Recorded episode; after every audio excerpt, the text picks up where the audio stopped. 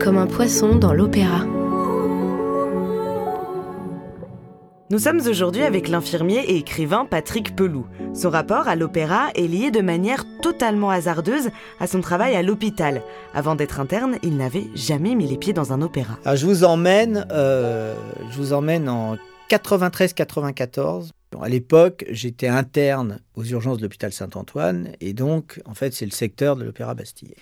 Et ils avaient décidé d'ouvrir, et évidemment, ils avaient pris Carmen pour ouvrir avec la cantatrice Béatrice Uriamonzo. Et un soir, on a vu arriver euh, deux personnes très excitées, euh, avec une dame dans, un, dans une chaise roulante. Et euh, ils étaient terrorisés parce qu'en fait, la cantatrice s'était blessée en, descendant d'un des plateaux, parce que les plateaux sont surélevés, et euh, s'était fait une entorse de cheville. Et moi, j'allais partir, j'étais avec ma blouse blanche, il y en a un des deux qui m'attrape, qui me dit, écoutez, c'est très, très, très urgent, etc. Et évidemment, moi, j'ai toujours été très sensible aux artistes et tout ça, donc d'un coup, je, regarde, je dis, bon, écoutez, on va faire la radio, puis je reste.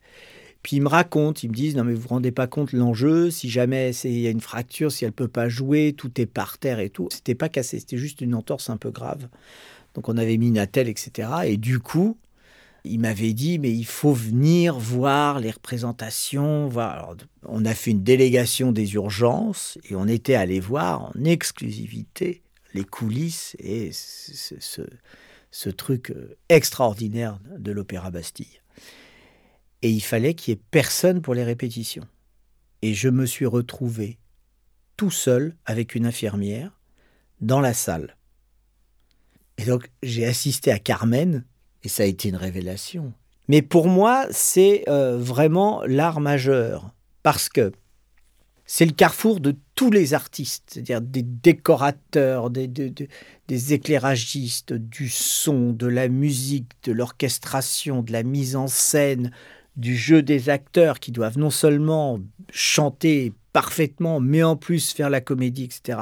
Donc c'est une conjonction de tellement de choses. Et quand c'est parfait, c'est, vraiment le, le, summum de tout. Mais j'ai plein de souvenirs. Euh, c'est intimement lié à, ma vie, l'opéra, en fait. L'un des derniers spectacles que j'ai vu avant le, le Covid, d'ailleurs, j'en ai pas revu depuis, c'est euh, Jean-François Sivadier qui avait fait euh, un spectacle l'italienne sur la Traviata. Et c'était c'était génialissime. Sur son spectacle, il vous met à la place de l'orchestre, en fait. Mmh.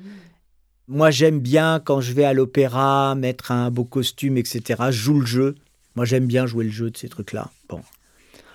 Mais cette musique ne peut pas appartenir à une caste. D'accord? C'est-à-dire que ceux qui s'accaparent ou qui se font des espèces de... Il y en a souvent hein, qui viennent et puis qui critiquent euh, euh, ce qui s'est fait sur scène parce que c'était pas ci, pas ça, qui jouent les prêchis, prêchas. Moi, je suis, un public, je suis un bon public et c'est pas négatif. Mais ça appartient pas à une caste et tout. Donc, c'est pour ça, si vous voulez, que d'un coup, des opéras comme euh, Rock, hein, qui, sont nés comme euh, Starmania ou autre, ça, donne du sens. Ou, même quand vous avez des comédies musicales qui, essayent de renaître, c'est difficile, mais elles renaissent, c'est intéressant parce que c'est populaire. S'il y avait un opéra à faire, c'est sur l'amour, c'est vraiment le, sujet. L'amour, parce que de toute façon, je pense que c'est le truc, vous voyez, on, va réussir à résoudre tous les problèmes des, des humains. On a réussi au cours des siècles à résoudre le problème de la communication. Le téléphone est arrivé, d'accord? On a fait le transport avec des TGV, des avions, etc. Il y a un truc. Je suis prêt à parier avec vous. On fait une émission dans deux siècles, tous les deux. On n'aura toujours pas résolu les peines amoureuses, le sentiment amoureux, la séduction, la maladie d'amour. On aura résolu toutes les maladies, mais pas la maladie d'amour. Merci à notre invité Patrick Peloux. C'était Haut comme un poisson dans l'opéra avec l'Opéra national de Bordeaux et Radio Nova. Un portrait de personnalité et de tout ce que leur inspire l'opéra. Un entretien musical et lyrique mené par Angèle Châtelier. Les autres épisodes de ce podcast sont à retrouver sur le site de l'Opéra national de Bordeaux et sur toutes les plateformes habituelles.